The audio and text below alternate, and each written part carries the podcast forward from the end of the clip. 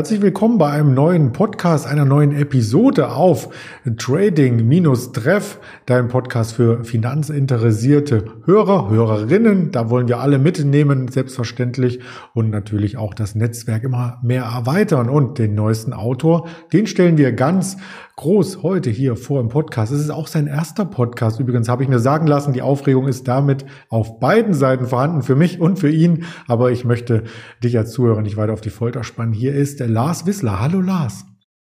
Hallo. Ja, freut mich sehr, hier zu sein. Äh, freut mich ganz besonders mal im, im deutschsprachigen Umfeld in, in der Trading Community angekommen. Das ist wirklich schön. Nach einigen Jahren eigentlich äh, im Ausland und nur im englischsprachigen US-Bereich. Ähm, das freut mich auch sehr. Vielleicht äh, können wir ja als Eingang äh, den Bogen spannen zwischen dem englischsprachigen Bereich und dem deutschen, denn in die Firma, die du repräsentierst und auch gegründet hast, die heißt Leeway. Das ist ja was Amerikanisches. Was bedeutet das denn? Ja, also das ist Englisch für Spielraum. Das kommt ursprünglich aus Min.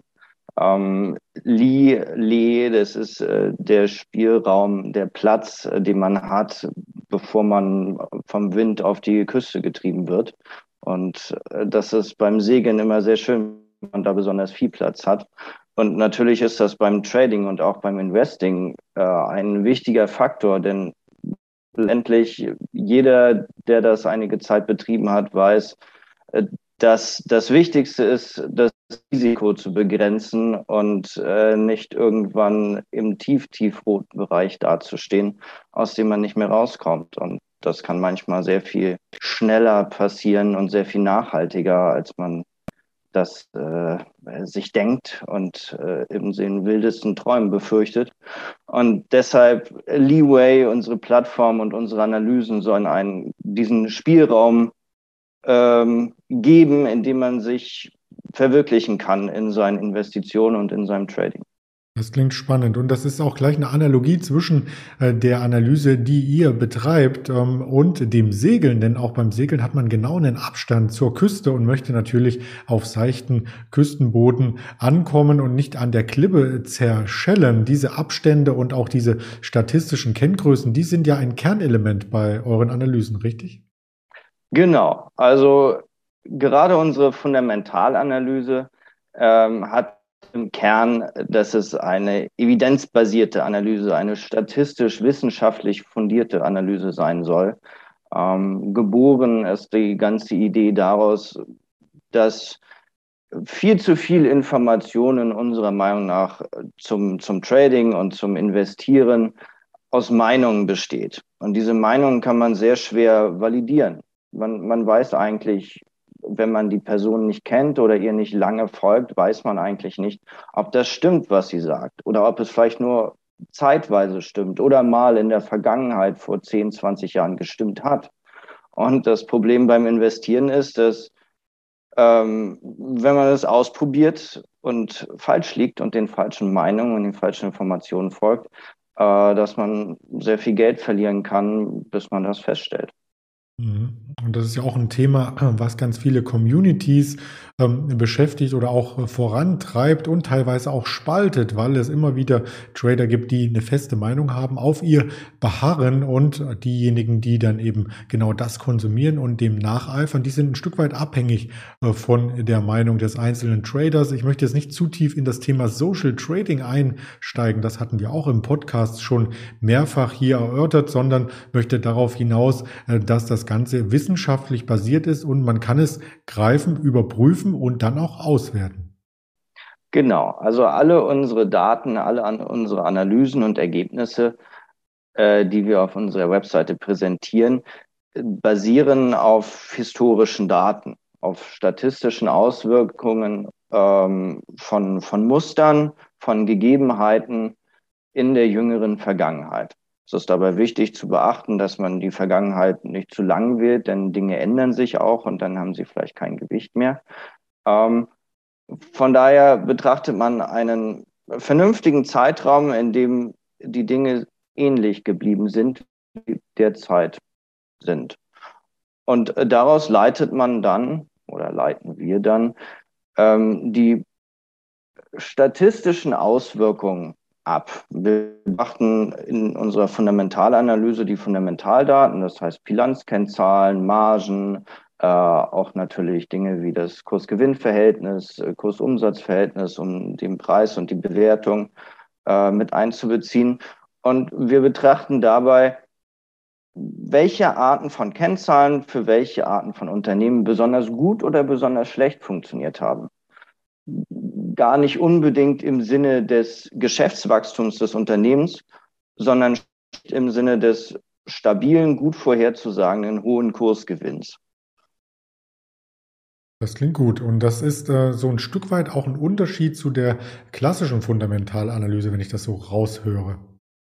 Genau, das ist eigentlich sogar ein Gegenteil. Ähm, in der klassischen Fundamentalanalyse geht es ja äh, letztlich von der Theorie her darum, eine unterbewertete Aktie, ein unterbewertetes Unternehmen zu finden. Das heißt meistens ähm, solide finanzielle Strukturen, niedrige Schulden, hoher Gewinn und ein niedriger Preis. Und äh, das ist letztlich ein, ein logischer, ein basierter Ansatz, der ja auch absolut Sinn macht, etwas Gutes günstig zu kaufen, äh, klingt erstmal sehr, sehr vernünftig. Ähm, in der Realität muss man zumindest in den letzten zehn Jahren sagen, hat dieser Ansatz einfach nicht funktioniert. Ähm, wir befinden uns nicht in einem Value-Markt, in dem die Fundamentalanalyse in diesem Sinne gut funktioniert, sondern in einem Growth-Markt, wo all das gekauft wird und all das steigt, was letztendlich schon teuer ist und stark wächst. Und naja, die finanzielle Situation ist meistens nicht so wichtig.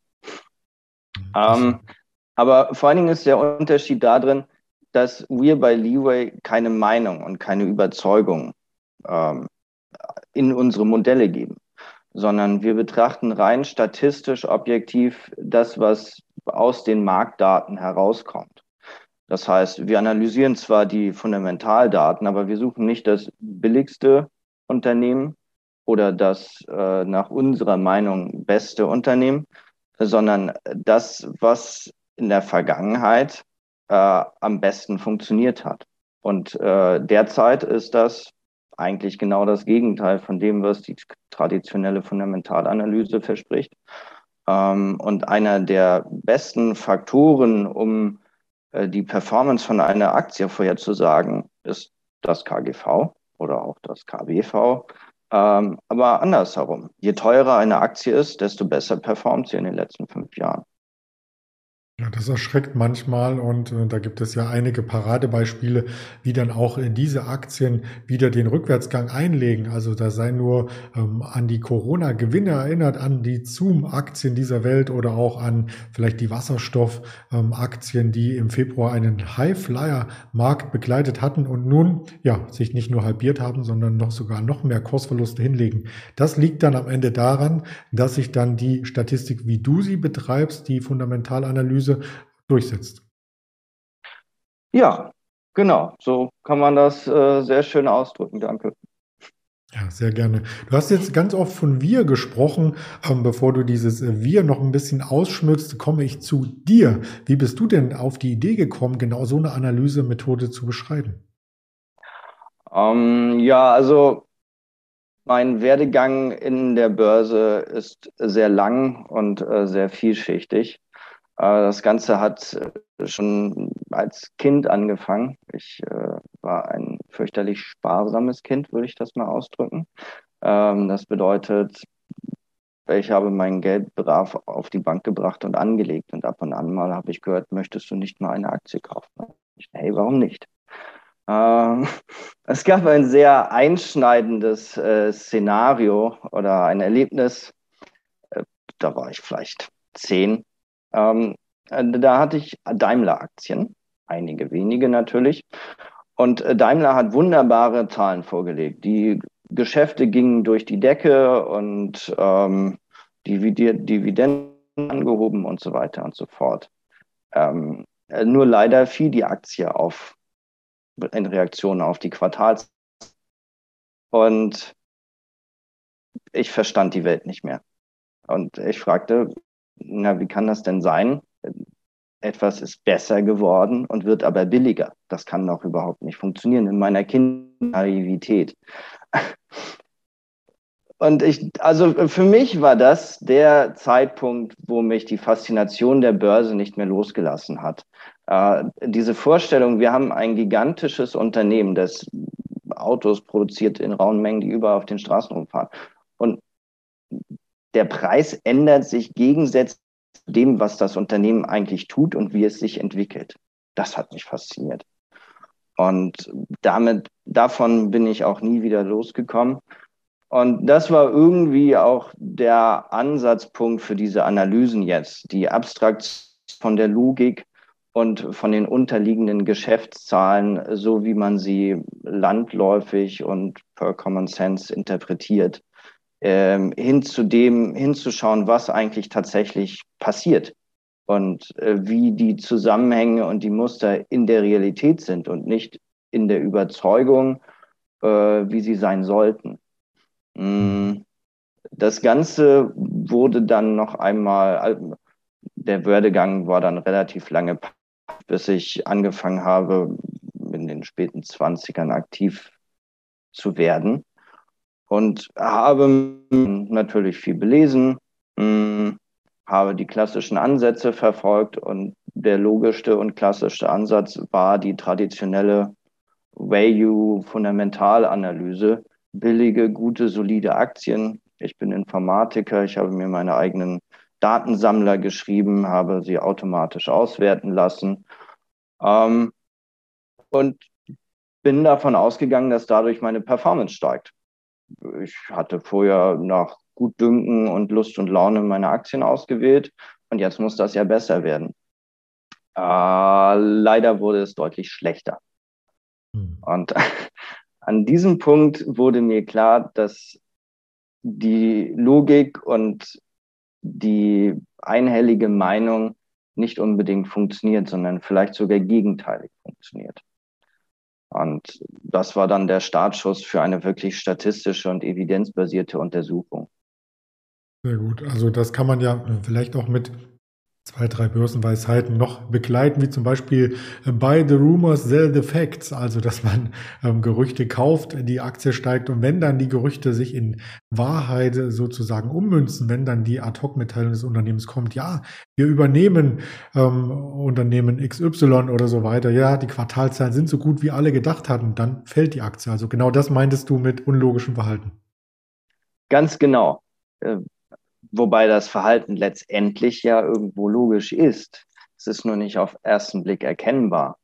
Ähm, da können wir aber eigentlich an einen zweiten, an eine zweite Überzeugung von mir anknüpfen, dass man sich auf Dinge beschränken sollte, die erwiesenerweise funktionieren.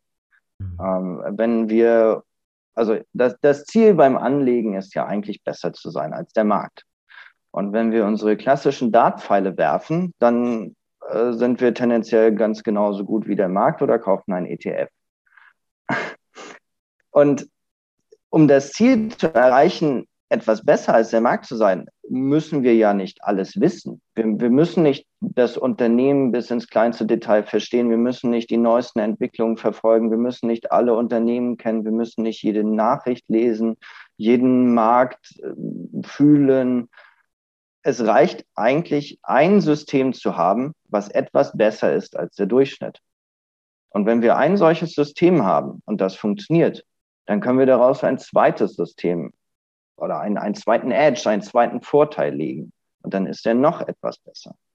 Ähm, wenn wir aber einfach schlicht alles tun und alles verfolgen und alles lesen, dann wissen wir ja überhaupt nicht, was eigentlich ein Vorteil ist.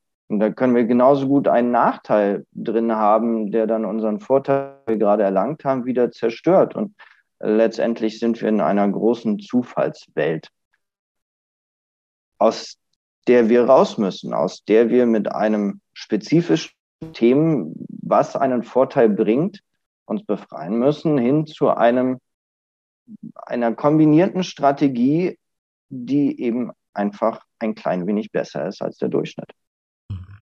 Das klingt sehr gut und das bringt dann von dem äh, Du auch wieder die Reise zum Wir, denn du leitest das Unternehmen nicht alleine, ihr seid mehrere sozusagen. Genau. Also das Unternehmen Leeway, ähm, wir heißen eigentlich PWP Leeway, das sorgt immer mal wieder für Verwirrung. Das Markenamt hat uns die Eintragung nicht erlaubt. Ähm, äh, das habe ich mit meinem Kollegen Elias Philipp zusammen gegründet. Er ist auch Informatiker, äh, weniger auf der statistischen und Analyseseite und mehr auf der tatsächlichen klassischen Seite des Informatikers, der Umsetzung in Form von Webseiten, Serverarchitektur äh, hinter unserer ähm, Analyseplattform eine sehr, sehr große Datenbank. Die Börsendaten sind auch vielfach schwierig zu verarbeiten. Man kann sich das vorstellen, Unternehmen geben ihre Daten nur semi-strukturiert raus. Äh, die Historien haben manchmal Lücken.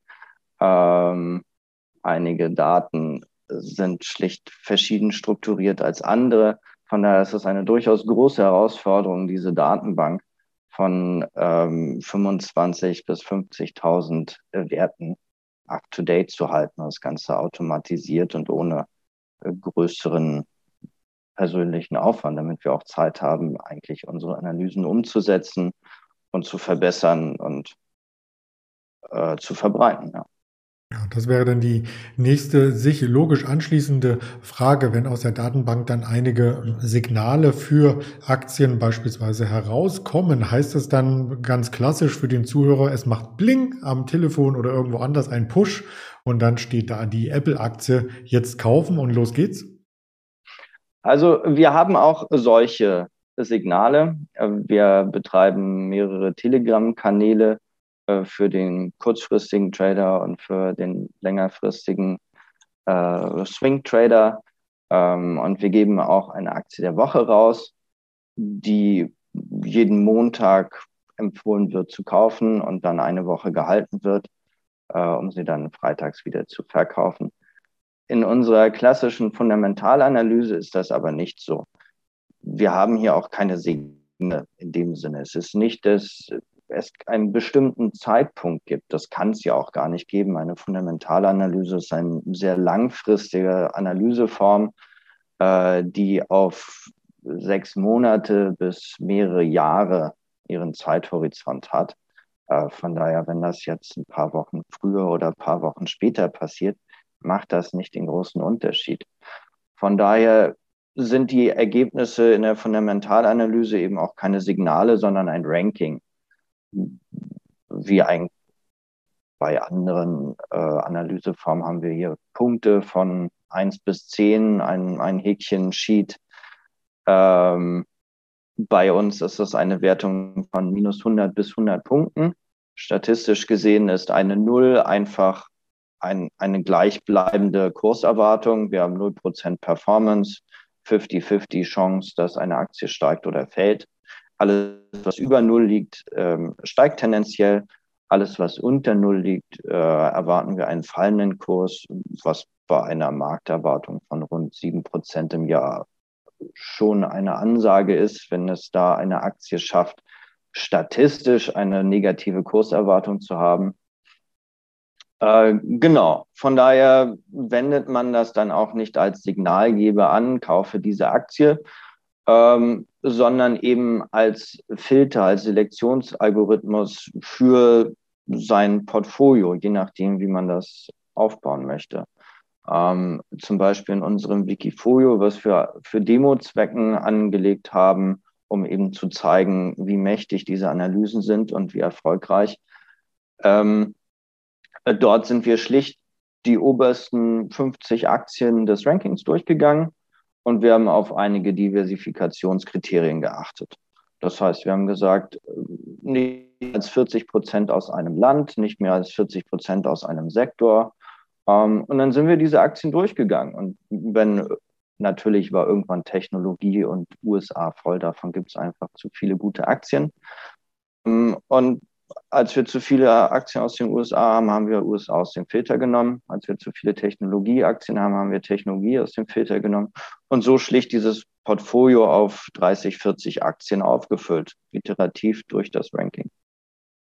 Damit hast du quasi schon meiner nächsten Frage vorgegriffen, ob man die ganze Performance schon getrackt hat, ob man die einsehen kann, weil da trennt sich ja sinngemäß auch so ein bisschen die Spreu von Weizen bei verschiedensten Anlagemodellen. Aber ja, ihr seid ja seit dem Juni 2020 hier bei Wikifolio aktiv und die Performance kann sich durchaus sehen lassen. Ja, auf jeden Fall. Wir sind damit sehr zufrieden. Ähm, uns war es von Anfang an wichtig, eine vorzeigbare im Sinne von bewiesene Performance zu haben. Äh, denn genau wie jeder alles behaupten kann, ist das auch bei der Performance so. Und deshalb haben wir uns schnell nach einem Drittanbieter umgesehen, wo wir das nachvollziehen und dann auch vorzeigen können. Und Wikifolio hat sich hier angeboten. Ja, also wir wussten natürlich, dass unsere Analysen sehr gut funktionieren. Aber dass sie so gut funktionieren, haben wir jetzt nicht unbedingt erwartet. Unser äh, Wikifolio, wir haben mehrere, alle schlagen den DAX und die europäischen Indizes, ähm, alle tracken letztendlich oder schlagen knapp äh, den Nasdaq. Äh, für unser ältestes und längstes Portfolio bedeutet das, dass wir eben seit dem Juni letzten Jahres eine Performance von knapp 70 Prozent vorweisen können das Ganze nach Gebühren. Ähm, Wikifolio zieht 10% Performancegebühr ab und nochmal 1% ähm, Zertifikategebühr. Äh, das heißt, an sich sind wir hier bei nochmal 7,5% drauf oder sowas, etwas in der Richtung. Und der Nasdaq hat im selben Zeitraum auch knapp 70 Prozent äh, zugelegt. Das heißt ebenso viel wie unser Wikifolio nach Gebühren. Ähm, der DAX und der Eurostox wird um knapp 30 Prozent, glaube ich, geschlagen von uns. Wow, das sind wirklich äh, Zahlen, die äh, einen Vergleich suchen und keinen Vergleich scheuen müssen. Ähm, das ist auf alle Fälle etwas, was der Zuhörer hier auch noch einmal in den Shownotes findet. Also zu den Wikifolios die Verlinkung, um sich da selber zu ähm, ja, informieren und gegebenenfalls auch zu investieren. Wenn man einen Schritt weitergehen möchte und nicht nur investieren, sondern vielleicht auf einige Datenbankwerte zugreifen, da gibt es äh, von euch auch einen Service, richtig? Genau, das gibt es auf der Plattform leeway.tech. Ähm, hier gibt es einen schlichten Abonnement-Service zu, wie wir finden, sehr vernünftigen Preisen. Äh, das hoffen wir zumindest. Unsere Mission war es immer, eine Informationsqualität dem deutschen Anleger äh, zur Verfügung zu stellen, als es bisher gab und diese auch möglichst breit zu verbreiten. Also wir möchten hier nicht reich werden, sondern uns liegt wirklich die, ja, die Aktionärskultur in Deutschland sehr am Herzen. Ich finde das persönlich ein unglaublich wichtiges Thema, gerade im Rahmen der Altersvorsorge und der Zukunftssicherung. Und ich habe es nie bereut, dass ich mit zehn angefangen die ersten Aktien zu kaufen.